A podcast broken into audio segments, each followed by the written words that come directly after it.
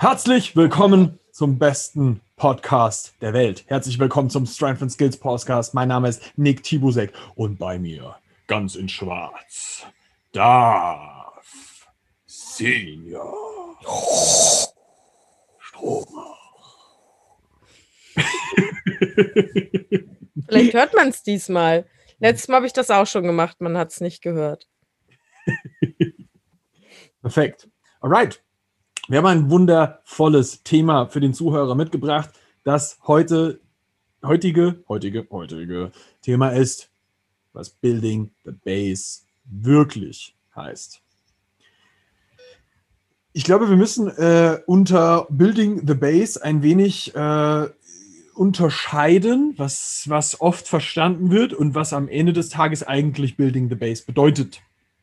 Und darüber möchten wir uns heute ein wenig unterhalten. Ich glaube, ein Building the Base bedeutet eine Grundlage der Information für einen Athleten zu geben, dass er verstanden hat, was welche Bewegungen sind, was welche Bewegungen für ihn bedeuten. Ich finde auch, dass Building the Base auch immer bedeutet, dass du einem Menschen eine, ein Verständnis über Ernährung geben musst das gehört auch für mich mit dazu. Ähm, aber ich würde mich jetzt mostly auf äh, Krafttraining oder überhaupt Training beziehen. Ähm, und würde da sagen, aus meiner Sicht ist, glaube ich, der erste Fokus, der bei allen zu kurz kommt in unserem Sport und insbesondere dadurch zu kurz kommt, und das ist jetzt nicht mal, weil ich Werbung machen will, sondern weil partout Menschen sich weigern, sich professionelle Hilfe ranzuholen. Es ist Bewegungsqualität zu erlernen.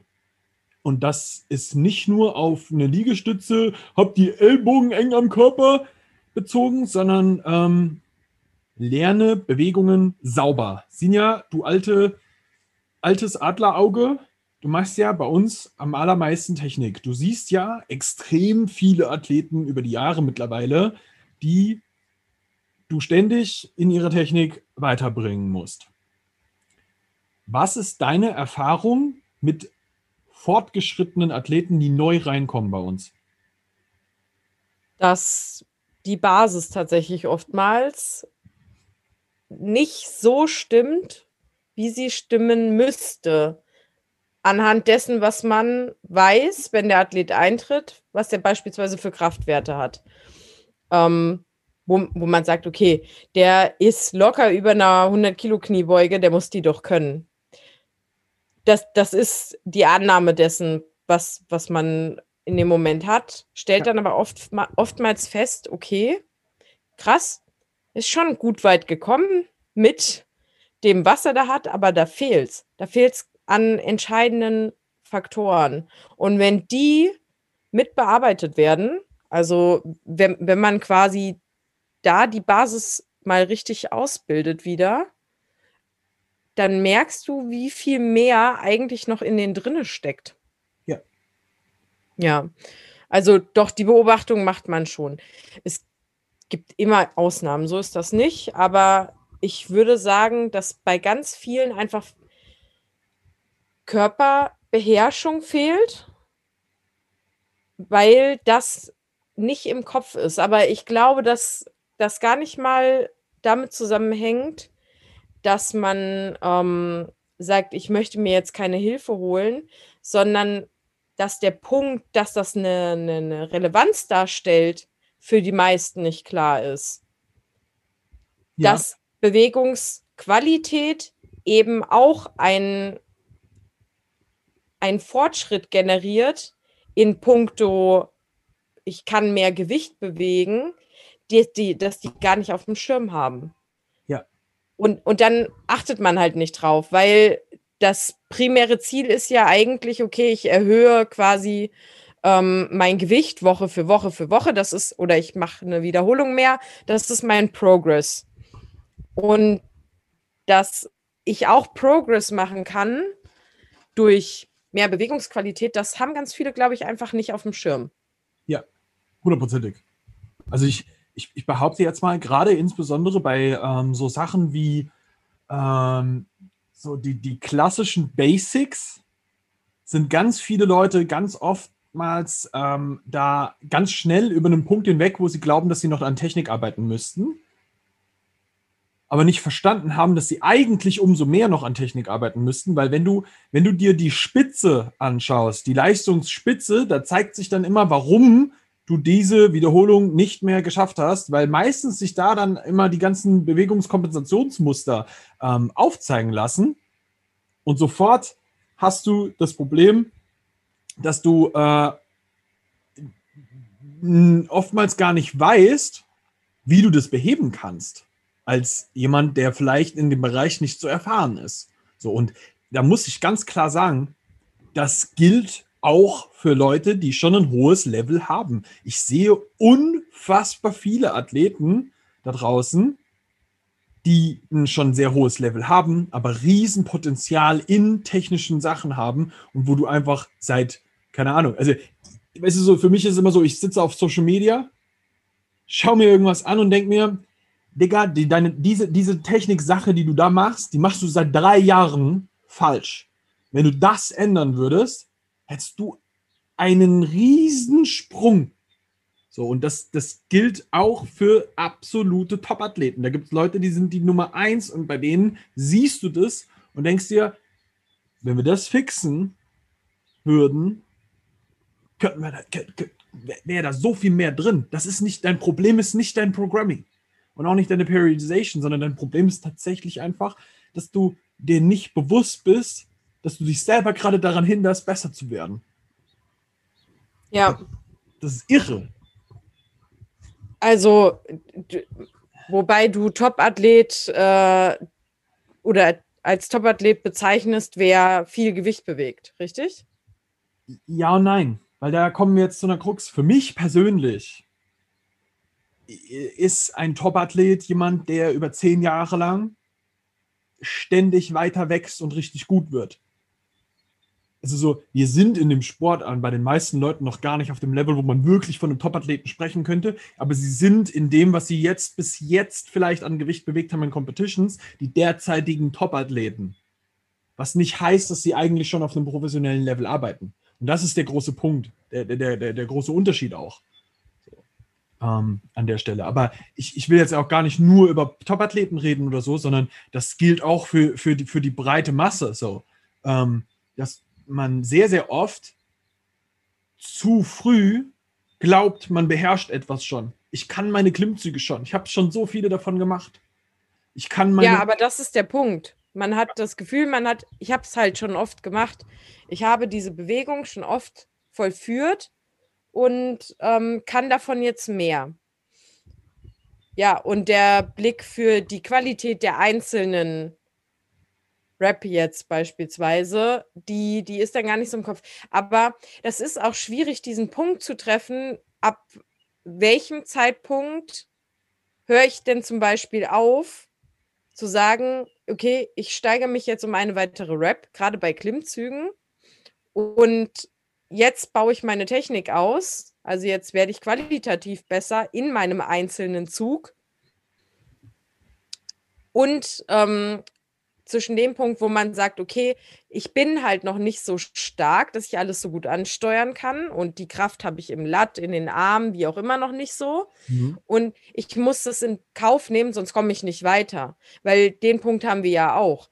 Wenn du die immer sagst, mein erster Klimmzug, der muss perfekt aussehen, mein genau. zweiter auch, ja. dann wirst du auch dich immens lange aufhalten, das ja. zu erlauben, dass die Schulter vorrollt beim ersten, ja, den du da hochziehst, oder dass die Beine nach oben kommen, dass der Hüftbeuger da so stark anzieht, um den Hebel zu verkürzen. So, das sind so Sachen, die durchaus legitim sind, wenn man seine ersten Wiederholungen damit macht. Ja. Und da, da gilt es halt zu sagen, okay, ähm, ich baue das vielleicht aus bis zu meiner sechsten Rap und dann baue ich meine sechs Raps aus. Ja, also dann baue ich die erste qualitativ höher aus, die zweite, die dritte, die vierte, die fünfte, die sechste, bis ich alle sechs in einer guten Technik auch beherrsche. Ja, und ja. dann kann man sagen, okay, ich gehe Steps weiter. Ich muss ganz kurz. So. Äh, für, den, für den Zuhörer. Es gab eine kleine Unterbrechung aufgrund eines Türklingelns. Sehr professionell. Ich entschuldige mich vielmals. Weiter geht's. Wir waren äh, bei der Bewegungsqualität. Ich habe gesagt, dass ähm, man halt erstmal gucken sollte, dass man auch in Kauf nimmt, dass die ersten Wiederholungen durchaus auch von der Bewegungsqualität nicht so perfekt sind, weil man sonst halt auch nicht weiterkommt, ne? Richtig, weil, weil äh, das ist eine ganz klare Sache. So, dein erster Klimmzug ist halt ein Maximalversuch. Ist halt so. Davon, davon nicht unterschätzen so. Ähm, auch die ersten, keine Ahnung, 5, 6, 7, 8 sind alles noch so, so ab, ab, ab, ab 6, sage ich jetzt mal so, fängt das an, so langsam eine Routine zu werden. So. Ähm, aber alles davor sind Maximalversuche. Ja, da ist klar, dass du gewisse Kompensationsmuster mit drin hast. Und aber gewisse, ja. Und hier möchte ich einwerfen, weil es gibt immer noch Dinge, die sollten einem es wert sein, dass man sie vermeidet. Ja. Ja. Und da gilt es halt wirklich mal ein genaueres, also bei ganz vielen, das muss ich leider Gottes so sagen, mal ein genaueres Auge drauf zu werfen, weil das sind so Sachen, die schleichen sich so extrem ein. Ich nenne das immer Klicken in der Schulter. Ähm, das, ich, ich kann das gar nicht richtig beschreiben in Worten, aber wenn man es schon mal gesehen hat, dann weiß man, was ich meine. Das ist so ein, ein Anwerfen quasi an die Stange ja. unten. Ich, das ist richtig schwer zu beschreiben, aber das ist was, was ich unmöglich finde, aber das schleicht sich so schnell ein und das kriegst du aus den Leuten nicht mehr raus. Da gibt es richtig starke und erfahrene Athleten, ja, eigentlich, also gewichtsmäßig jetzt, die da, also jetzt auch Mädels, ne? Also ich, mir fällt es auch öfter auf bei Mädels, die dann hier, weiß ich nicht, mit ähm, 10 Kilo ihre 10, 15 Reps machen, ja, aber alle in diesem Bewegungsmuster ja. und das wird über kurz oder lang einfach extrem verletzungsanfällig für die Schulter. Also, was man da ganz klar sagen muss, so, es gibt auch genug Leute, die mit genau diesen Bewegungsmustern extrem lange überleben. Ähm, was nicht heißt, dass das für jeden so ist. Und ich glaube, was da auch eine ganz wichtige Sache ist, das ist das, was dich Leistungspeaks komplett kosten wird, weil du mit diesem mit diesen Kompensationsmustern in Bewegungen das riesige Problem haben wirst, dass diese Kompensation, wenn das irgendwann am, am äh, äh, einfach mal gerade zum Beispiel am Anfang einer Bewegung schon stattfindet, was gerade jetzt, wo du, du das Beispiel des Klimmzugs hast, so, ne, wo dieses, ich schmeiß mich da irgendwie so, so leicht hoch, meine Schulterblätter wandern schon hoch und dann habe ich so eine komische Zugbewegung drin. So, das siehst du ja ganz viel. Und ähm, das ist etwas, wenn du dann auf Maximalversuche gehst, wirst du halt relativ schnell an eine Grenze stoßen, die, die ekelhaft wird, weil du kannst ja nicht deine Kompensation noch mal mehr kompensieren. Eine Kompensation ist immer etwas, wo du, wo du quasi schon an der Leistungsgrenze von dem bist, was dein Körper an, in dieser Bewegung darstellen kann. Und du fängst schon an, da irgendwelche Kompensationsmuster reinzubringen, damit dein Körper irgendwie diese Bewegung hinbekommt. So, wo soll es noch hinführen? Ja, in dem Fall, also jetzt gerade bei dieser Bewegung, ist es ja tatsächlich auch mit Momentum verbunden. Also das, was meines Erachtens da passiert, ist der Versuch, das Schulterblatt in die Depression zu führen. Ja. Ähm, und das passiert nicht dadurch, dass man das muskulär quasi einleitet, sondern durch dieses Anschwingen. Ja. Und ähm, dann wird da halt ein bisschen Momentum genutzt. Und es wird schwerer zu treffen, je höher der, die Zusatzlast ist. Ja, also je schwerer es auch für dich wird, dich mit deinen Händen an der Stange zu halten. Das ist gerade für ähm, One-Max-Rap viel, viel, also das hat darauf einen viel, viel größeren Einfluss als jetzt auf Raps.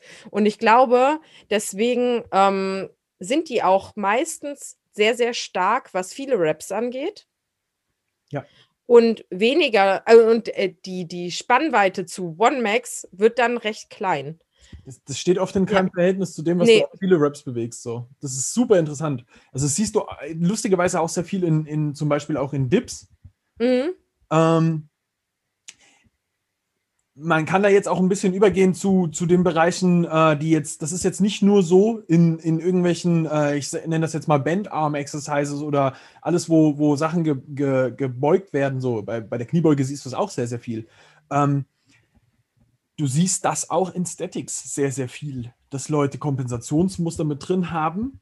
Ähm, Beispiel Handstand ähm, ist ein Ding, wo richtige Top-Athleten, richtig, richtig gute Leute, die können Planches, alles drum und dran so, die schaffen es nicht, in einen geraden Handstand zu kommen, weil sie nicht in der Lage sind, sich aus der Schulter richtig in, die, in diese, diese Innovation rauszudrücken und damit eine gerade Linie hinzubekommen. Also Perfect Alignment. Genau. Und dadurch wirst du, ja. immer über, über dein Hohlkreuz kompensieren müssen. So. Und das ist ja deutlich zu sehen, dass das Problem da. äh, Also die Last auf dem Schultergelenk ist halt einfach extrem hoch in dem Moment, weil wenn du immer eine leichte Vorlage hast und das ist ja damit verbunden, ne? Also eine Schwerpunktvorlage von deinem ganzen Körper vor deinen Händen quasi, ne? So für den Zuhörer. Ähm, dann liegst du immer mit der Kraftableitung im Schultergelenk drinne, ja? Und kompensierst das Ganze eben durch, durch die ähm, Spannkraft der Schulter. Und Ja. das ist, glaube ich, nicht so förderlich. Das, das, das, ist, das ist nämlich der Punkt, weil am Ende des Tages ähm, willst du in einem Handstand darüber, dass du jedes Gelenk übereinander stapelst, in der perfekten Ausrichtung, eigentlich kraftsparend arbeiten. Das ist ja das Ziel. Ja, weil es nicht muskulär abgefangen werden muss, sondern eben über die Gelenkstellung. Ja. ja? dadurch Das ist ja, ich meine, wir stehen ja auch so im Raum auf unseren Füßen und haben nicht das Gefühl, dass das durchgehend ähm, extrem belastend und anstrengend ist. Klar, nur jetzt drei Stunden am Stück einfach nur an einem Fleck stehst, ist es schon anstrengend. Aber du weißt, was ich meine, ne? ja. Und der Zuhörer sicherlich auch. Wir sind es halt einfach nicht gewohnt, das Ganze auf dem Kopf stattfinden zu lassen. Ähm, weswegen das kognitiv auch sehr anstrengend ist. Aber wenn man mal in einem richtigen Perfect Alignment drin ist, dann fühlt er sich auch leichter an. ja. Ganz plötzlich. Da hast du das Gefühl, okay, jetzt kann ich da locker eine halbe Minute, eine Minute drin stehen. Das Kein Problem. fühlt sich ganz anders an. Und das ist, das ist der Punkt, der, der, äh, wo ich behaupte so, das sind die Bewegungsqualitätsgrundlagen, solche Sachen, die am Anfang einer Trainingskarriere eigentlich geschaffen werden müssten. die halt ähm, vor dem Schritt gegangen werden sollten, wo man sagt, okay, und jetzt pushe ich. Jetzt pushe ich extrem nach oben. Weil sonst hast du. Weil, wie, wie, wir haben ja schon gesagt, dass es ist legitim und das wird auch nie anders sein, es sei denn, du bist, äh, du, du hast Glück, ja, dass deine erste Bewegung, die du erlernst, perfekt ist. So. Also du lernst deine Bewegung neu und sie ist perfekt. Das ist bei ganz, ganz, ganz, ganz wenigen Leuten so. Das gibt es auch mal, aber das ist echt eher selten. Und dann geht man halt viel zu schnell den Schritt und sagt, okay, ähm, ich habe was gelernt, jetzt mache ich das nochmal, ich wiederhole es, ich wiederhole es, ich wiederhole es, ich wiederhole es. Ich packe mir jetzt Gewicht drauf, weil es ist zu leicht, so wie ich es wiederhole. Aber wie das Ganze aussieht, das, das hat man dann nicht so richtig im Blick, im wahrsten Sinne des Wortes. Also, wa- was ich zum Beispiel auch bei ganz vielen Leuten sehe, ist so dieses, ähm, nehmen wir jetzt mal als ein, als ein weiteres Beispiel auch, es ist, ist, ist ganz oft mit Schulterblättern verbunden, aber es ist so dieses, du hast Leute, die den Dip machen und sich, wenn sie wieder sich wieder hochgedrückt haben, nochmal so aus dem Schultergürtel so rausdrücken müssen. Wenn dir das passiert, war das Gewicht zu schwer, weil du konntest es nicht halten. Und das ist was, wo wir, wo wir ähm, in der Calisthenics-Szene unfassbar viele Athleten sehen, die auf einem sehr hohen Level performen, aber die es nicht schaffen, dieses Ding hinzufixen. es sollte, es, es ist so, dass du das manchmal rearrangen musst, das wissen wir alle mal. So, aber wenn das bei jeder Wiederholung von deinem, von deinen Raps ist, dass du offensichtlich aus der Spannung deiner, deiner Schulterblatt umschließenden Muskulatur die Spannung, die das Gewicht da drauf gebracht hat, nicht halten konntest, dann. Du meinst, dass die so einsacken zwischen den Schultern? Ja, und dann muss ich mich wieder so rausdrücken. So. Ja, aber du drückst dich meistens darüber raus, dass das Schulterblatt nach außen rotiert tatsächlich und äh, nicht durch Depression. Also das klappt so auf. Wenn man das von der Seite betrachten würde, dann sieht das aus wie so kleine Engelsflügel, die dann abstehen. Daran kann man das gut erkennen, was Nick jetzt auch meint. Ja. Ähm, wenn ihr sowas bei euch beobachtet, das ist ein Kompensationsmuster. Also man hat dann das Gefühl, man ist ein Stück weiter weg vom Barren. Ja. Ja. Und äh, meistens damit verbunden, dass man die Hüfte auch noch mal hochzieht, weil der Chor ja. kann das noch. Ja. Also der ist stark genug, dich da noch ein bisschen wegzudrücken. Und man hat halt dieses Gefühl, ich bin da jetzt weiter weg. Deswegen das so geil ist, dass wir uns mittlerweile aufnehmen können. Wenn ich mir überlege, wie meine Mom früher, die jetzt Sport studiert, ähm, wir unterhalten uns da auch oft drüber, wie die damals für ihr Sportstudium auch Dinge noch hat lernen müssen. So, ähm, da war es ein Highlight, wenn die mal jemanden mit einer Kamera dabei hatten und das im Nachhinein noch analysieren konnten. Ja. Aber äh, da hättest du allenfalls mal einen Spiegel gehabt, aber du hast nicht quasi eine, eine, eine objektive Sicht auf dich selber. Und das ist so ein geiler Umstand, den wir im Moment haben. Und ich meine jetzt gerade auch, äh, dadurch, dass wir die meisten von uns zu Hause trainieren, der sagt ja auch kein Mensch mehr irgendwie, er möchte nicht in, in deinem Video zu sehen sein oder was auch immer. Ne? Eigentlich ist das ein großer Mehrwert. Man kann sich filmen, wie man will, ohne dass man auch das Gefühl hat, irgendwie, muss es ja niemandem zeigen. Kannst es ja, ja nur für dich selber angucken. Halt, ist Eigentlich ist das voll die geile Möglichkeit, das jetzt mal anzugehen für ganz viele, die sich vorher vielleicht zurückgehalten haben, ähm, weil man irgendwie Angst hat, darstellerisch zu wirken oder so. Weil das kann ich mir auch vorstellen, dass man ähm, das auch so ein bisschen vermeidet, da einen Blick drauf zu haben, weil man müsste ja zum Beispiel eine Kamera aufstellen, um sich selber zu beobachten oder auch für einen Coach, egal wie, ja. Und dass das unangenehm ist. So, ich stelle das jetzt auf und also klar, kann man jetzt sagen, derjenige, den das, äh, den das wirklich auch interessiert, der macht das, dem ist das egal. Aber es hält auch viele davon ab. Auch fortgeschrittene Athleten. Musst du selber wissen, ob du das so, so handeln willst, dass du dich von, von deiner Angst vor irgendeinem Judgment dann am Ende des Tages äh, davon abhalten lassen willst, wirklich besser zu werden. Also, das ist eine aktive Entscheidung, die du halt selber treffen musst in dem Punkt. Ja, aber mach ähm. dir das vielleicht auch erstmal bewusst. Das kann ja sein, dass das jemandem gar nicht so bewusst ist. Ja, klar. Ja. Also was, was, was mir halt sehr wichtig ist, ist, dass, dass wir vielleicht da wirklich mal eine bessere Awareness dafür schaffen, dass die Bewegungsqualität, die, ähm, die, die Grundlage, die Grundlagenbasis von allem sein muss, wenn es um deine, deine Lifts geht. Ja. Ich selber also weniger Ego halt einfach, ne? Ich mache ja. riesengroße Rückschritte immer wieder mal, um auch einfach, äh, also als, als Athlet selbst so, ne? Also ich kenne das Game auch, dass ich immer wieder mal riesengroße Rückschritte mache, um meine Technik ähm, zu perfektionieren, um dann wieder weiter Gewicht drauf zu packen, so, weil ich halt merke, so, okay, es, es leidet, ne?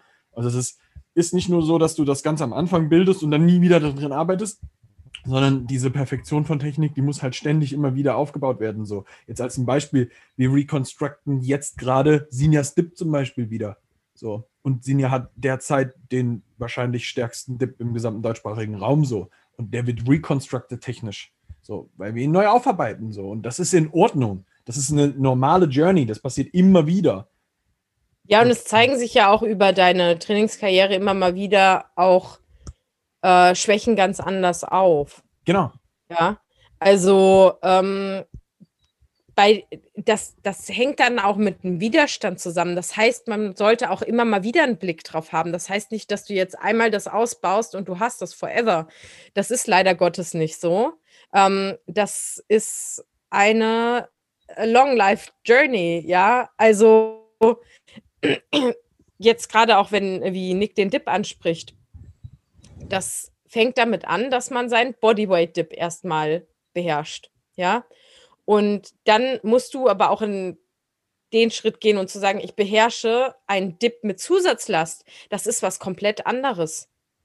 Da hast du plötzlich einen externen ähm, Schwerpunkt, den du noch zusätzlich mit reinbringst. Also der, der, der, dein, dein Körperschwerpunkt einfach verändert.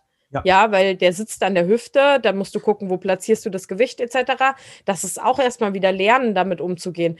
Und je näher wir uns der Max, also der, der Maximalleistung ähm, annähern, ja, ähm, umso wichtiger wird es dann tatsächlich noch feiner die Räder zu stellen. Und es ist auch was anderes, ob ich jetzt, also mein, mein höchstes Gewicht, was ich bewegt habe, waren jetzt die, ich glaube, 50. Nee, im Training habe ich einmal 51 bewegt. Aber ist ja auch egal. Wenn 50 der Wert ist, ja, der einen maximalen Wiederholung, dann sind mit 30 Kilo Dippen was komplett anderes. Und da gehe ich auch ganz anders ran als den sich. Oder mit 10 jetzt, ja. Also 10 ist mein erstes Warm-up-Gewicht da gehe ich nicht mehr drunter. Das ist zu wenig Widerstand dann auch tatsächlich. Aber ähm, die 10 kann ich komplett anders behandeln als beispielsweise dann im nächsten Step die 20. Da hat tatsächlich jeder Schritt irgendwie, den man macht und wie sich auch das Verhältnis von deinem ähm, ex, von deiner externen Last zu dir selber, also deinem eigenen Körpergewicht auch verhält, finde ich, spielt auch eine Rolle ähm, immer mit einer neuen Herangehensweise, also teilweise mit einer neuen Herangehensweise ist das verbunden. Und da gilt es halt immer drauf zu schauen, bin ich bewegungseffizient? Weswegen wir, obwohl wir mit sehr fortgeschrittenen Athleten arbeiten, also Männer, die, die 200 Kilo beugen, ja, die ähm, auch locker ihre 100 Kilo dippen, da, da fragt man sich ja vielleicht auch manchmal, warum brauchen die denn noch einen Coach? Aber genau wegen solcher Aspekte, ja, weil das hört halt eben nicht auf. Ja. Das ist, also was man da wirklich bedenken muss, ist so jedes Mal, wenn du äh, Gewicht quasi auf irgendetwas draufpackst, verändert sich dein Masseschwerpunkt. Das ist bei einer Kniebeuge so, das ist bei einem Muscle-Up so, das ist bei einem Klimmzug so, das ist im Endeffekt bei allem, was du zusätzlich zu deinem Körpergewicht irgendwo bewegst. Dein Masseschwerpunkt wird sich immer verändern. Das ist bei einem Deadlift ist das anders. Bei einem Bankdrücken ist das anders, weil der Masseschwerpunkt gleich bleibt. Wenn du dein eigenes Körpergewicht zusätzlich zu dem Gewicht, das du bewegst, bewegen musst, wird sich der Masseschwerpunkt immer leicht verändern, wenn du mehr Gewicht drauf packst. Das ist logisch. Und an der Stelle muss man wirklich darauf achten, dass man dass man da dann wirklich schaut, dass man die Technik immer wieder neu anpasst, wenn der Athlet stärker wird. Und ja, weil du vielleicht auch im Trainingsblock darauf abgezielt hast, zu sagen, okay, äh, wir bauen bei dem jetzt mal richtig seine obere Brust aus. Ja? Und dann ist er da stärker geworden. Und plötzlich kann der auch anders arbeiten. Dann macht das vielleicht auch Sinn, ist das, das ist ein äh, Punkt, deswegen schneide ich da jetzt gerade ein, weil mir das aufgefallen ist, bei Athleten von uns auch, dass wir oder ich dann mit denen plötzlich doch wieder die Dip-Breite verändern musste. Also die Griffbreite im Dip. Mhm. Aber nicht, weil ähm, wir das vorher falsch gemacht haben, sondern weil der einfach stärker geworden ist. Mhm. Und dann bewegungseffizienter gearbeitet hat ja, ähm, in einem breiteren Griff zum Beispiel. Aber weil die Kraft dann halt auch dafür da war. Ja.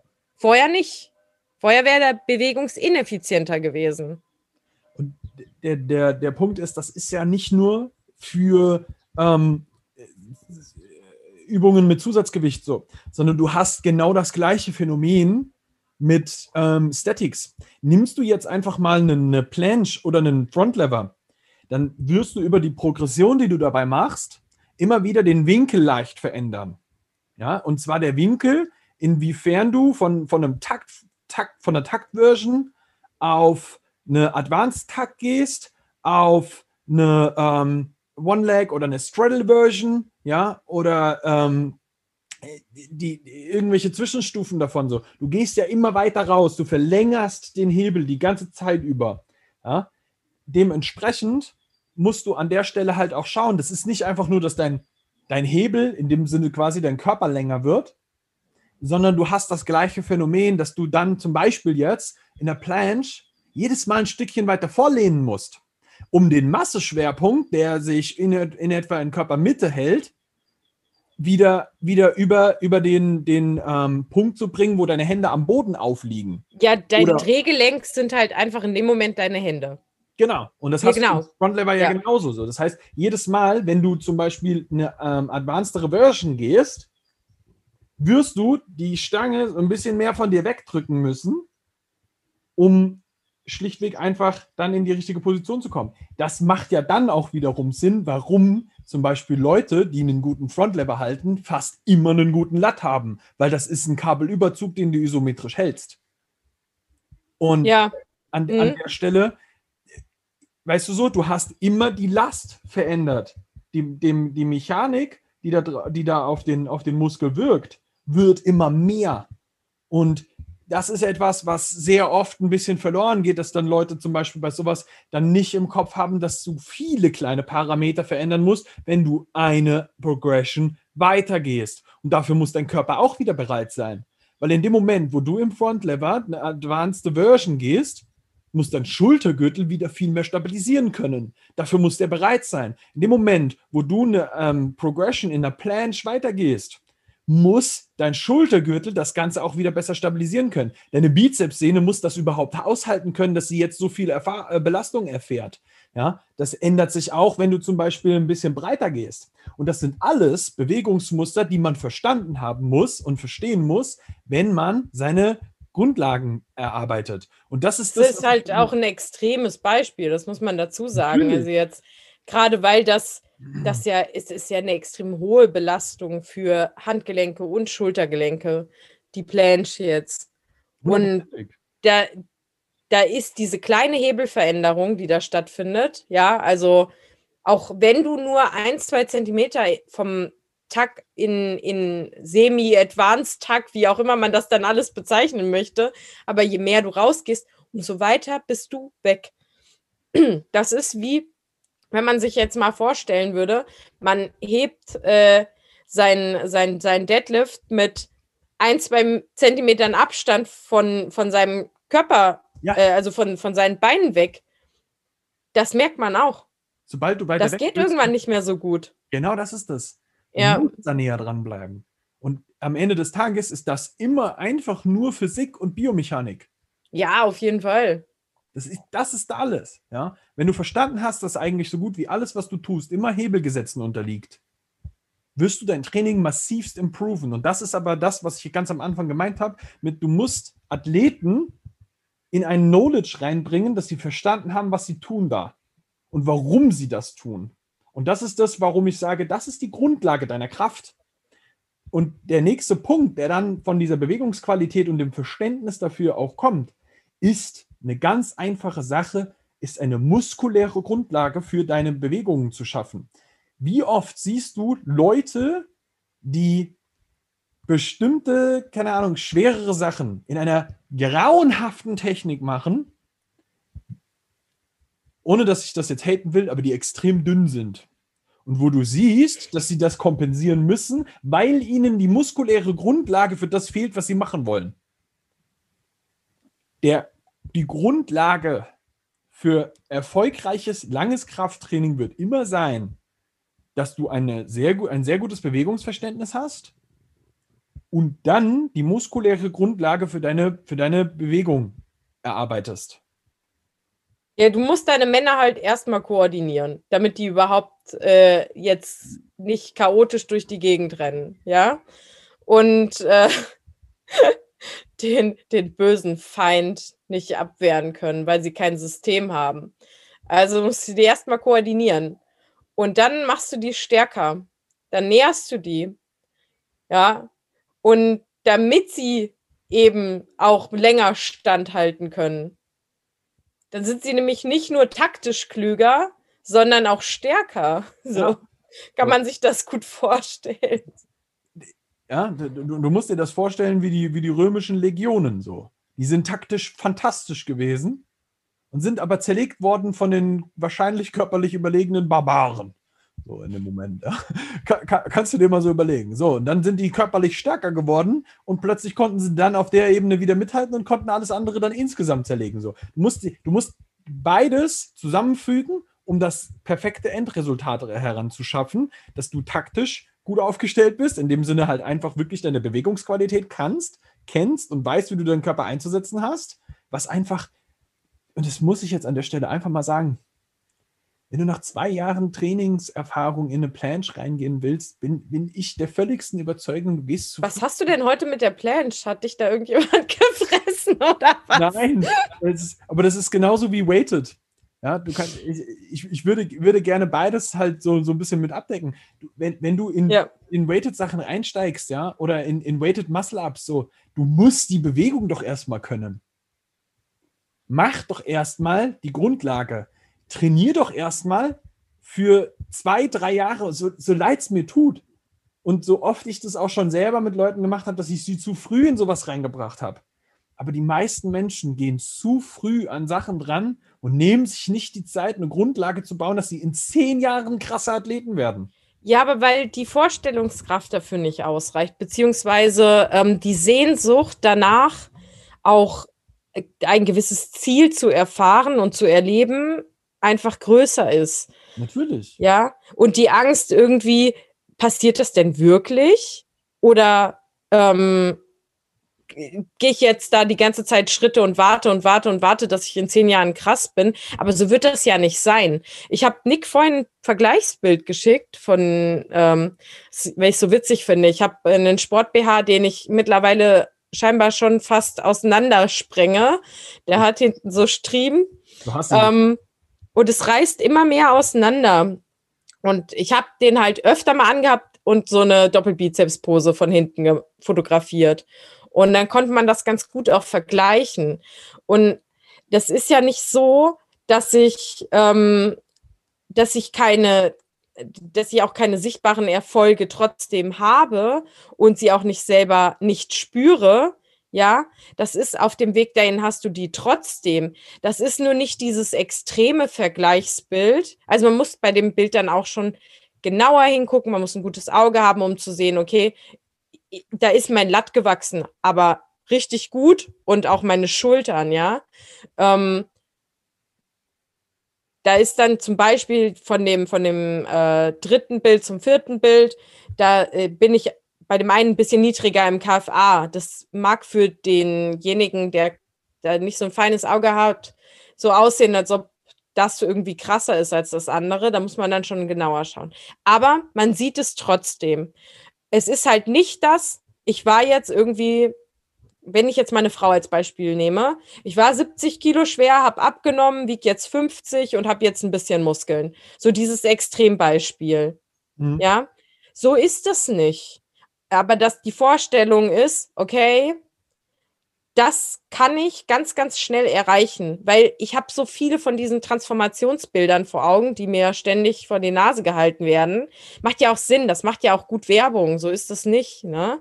Mhm. Aber ähm, da, dadurch, dass man das auch in Masse so viel sieht und das natürlich lieber auch so dargestellt wird, weil es extremer aussieht, ja, ähm, dann hat man im Kopf, okay, so muss das sein, so muss das ablaufen. Und es ist nicht, ähm, Jahr 1 sieht so aus im Vergleich zum ersten, Jahr 2 sieht so aus im Vergleich zum ersten, Jahr 3, dann die Steps sind kleiner bei allen. Die Wahrnehmung ist nur so ein bisschen verzerrt, was das Ganze angeht. Und das versuch, das führt halt dazu, dass alle so schnelllebig sein wollen. Du, ich kann mich ja nicht davon freisprechen. Bei mir war das früher genauso. Ich hatte einen Bildschirmhintergrund auf meinem Handy, wo eine Frau mit einem Sixpack war und äh, richtig gut, ordentlich kräftigen Schultern. Das fand ich schon immer cool. Ich dachte mir so, ey, das will ich auch. Und zwar so schnell wie möglich. Und bis, bis dann irgendwann halt das weg von diesem körperbezogenen Bild gegangen ist und ich einfach mehr Spaß daran hatte, zu spüren, dass ich mehr kann. Ähm, aber da war das auch so, das war ja nicht anders. Aber wir lernen ja auch alle dazu, muss man sagen. Ne? Und mit der Erfahrung jetzt, die wir haben, weil wir sind ja auch schon jetzt fünf Jahre, äh, arbeiten wir zusammen, ja, also auf Coach-Athleten-Ebene. Ich bin schon fünf Jahre bei Nick unter seinen Fittichen, ja. Und ähm, das, das war wichtig, dass es auch so eine lange Zeit hatte. Ja. Ich wäre lange nicht so weit gekommen, glaube ich, oder jetzt an einem ganz anderen Punkt, wenn wir zu viel gepusht hätten, wenn ähm, ja, also so, so die, diese kleinen Steps nicht auch irgendwie zelebriert worden wären und immer wieder die Technik ausgebaut etc. Ja. Das ist, also es hat schon seinen Grund, warum du technisch so fein bist, wie du bist als Athletin, weil, dieses Projekt halt auf eine lifelong Journey ausgebaut ist und du bist trotzdem derzeit die stärkste Athletin im, im, im, Weighted Kali-Bereich so. So, und, und das ist das, was man so ein bisschen im, im Hinterkopf behalten darf. So, nimm dir die Zeit dafür. Nimm dir die Zeit, dir deine, deine saubere Bewegungsqualität auszuarbeiten. Nimm dir die Zeit, die Muskulatur aufzubauen, die du für eine saubere Bewegungsqualität brauchst. Und dann denk über deine Kraftbasis nach. Weil wir werfen so oft Leuten vor die Füße, du musst zehn Klimmzüge machen, damit du eine Muscle-Up machen kannst, dann wirst du bereit sein. Der Punkt ist, dann arbeiten sich alle auf diese erquälten zehn Klimmzüge hin und wundern sich dann, dass die den Muscle-Up nicht gut hinbekommen und tun dann drei Jahre daran, sich auf den Muscle-Up hinzuarbeiten. So. Und der Punkt dabei muss aber eigentlich sein, lerne die Bewegungsqualität first. Pack die erforderliche Muskelmasse drauf, die du brauchst, und denk dann darüber nach, auf welche Kraftbasis du eigentlich kommen musst, um irgendwas Nächstes zu können. Weil das, die Kraftbasis wird sowieso damit einhergehen. Der Punkt dabei, der, der dann auch die Krux und das Verquere im Denken wird, ist, dass du gleichzeitig, um richtig Muskelmasse aufzubauen, auch mit der Zeit eine gewisse Kraftbasis äh, aufbauen musst weil dein Körper, deine Muskulatur ja immer höhere mechanische Widerstände braucht, um sich der, der um, um daran zu adaptieren, um zu wachsen. Das heißt, Und letztendlich, ähm, das dürfen wir ja nicht vergessen, ist das eine Schutzfunktion. Ja. Also das passiert, wir adaptieren ja, weil wir uns vor diesen ähm, Belastungen, die wir erfahren, schützen. Also es ist ja nichts anderes. Weswegen das total viel guck mal, wenn, nehmen wir jetzt mal das Beispiel, es äh, wird kalt. Was mache ich? Ich habe nicht mehr genügend, also wenn, wenn mein eigenes Körperfett nicht ausreicht, um mich zu wärmen, dann ziehe ich mir ein T-Shirt an. Darüber ziehe ich mir einen Pulli an. Dazu drüber eine Jacke. So, ich mache das dicker, ich mache meinen Widerstand, also mein, mein äh, ja. ich, ich erhöhe da quasi auch irgendwo meine Kapazitäten ja, um dem irgendwie mehr standhalten zu können. Du hypertrophierst den Wärmeschutz, äh, den Kälteschutz. Ja, so, so genau. du hast es besser ausgedrückt. Aber ja, ja, so, ich, ich stelle mir so Sachen gerne auch einfach mal bildlich vor ähm, und mit so simplen Beispielen, weil ich es dann auch mehr nachvollziehen kann. Ja. Ähm, das hilft manchmal nicht, wenn man das nur rein wissenschaftlich betrachtet und in irgendwelchen Büchern liest, dass äh, wie, wie hm. Sarkomere ineinander schieben und zer zerreißen oder was auch immer, ja, welche Prozesse da stattfinden. Ähm, weil dann so dieses tatsächlich, diese Verknüpfung fehlt so ein bisschen. Und das schafft dann doch auch ein bisschen mehr Verknüpfung. Es ist einfach auch in gewisser Weise ein Schutz, ja. Und wenn du sagst, okay, ich möchte halt größeren, Widerständ, größeren Widerständen und Belastungen gerecht werden, dann ist das the way to go. Dann ja. kommst du nicht dran vorbei. du würdest auch nicht mit deiner bloßen Faust, ja, äh, versuchen, eine, eine Tür einzurammen, wenn du einen Rambock hast. Dann nimmst du den Rambock, ja. Das ist, also ich glaube, da muss man jetzt auch keinen mehr überzeugen, weil die Sachen halt auch relativ ähm, eindeutig sind. ja. ähm, ich glaube, damit haben wir eigentlich relativ viel zusammengefasst. Ich hoffe, dass, dass dir als Zuhörer da auch einiges ähm, äh, zuträglich werden konnte. Wenn du an der Stelle auch einfach für dich Hilfe brauchst und willst, dann darfst du dich sehr gerne an uns wenden. Ja? Du findest uns unter www.bar-bellcoaching.com www.weighted slash links. Warum links? Weil wir nicht nur mit Weighted Calisthenics Wettkampfathleten zusammenarbeiten, sondern mittlerweile auch ein sehr, sehr geiles, ich nenne das jetzt mal Produkt auf den Markt gebracht haben, in dem wir mit Hybrid Athletes zusammenarbeiten wollen und auch schon tun, ähm, wo wir die Kombination aus Gewichten und eben Bodyweight ja, im Endeffekt miteinander perfektioniert haben. Das ist eigentlich das, was wir seit, keine Ahnung, acht Jahren mittlerweile machen, ähm, dass wir das miteinander kombinieren und damit halt. Und wir wollen es mit dir machen, ja. Also.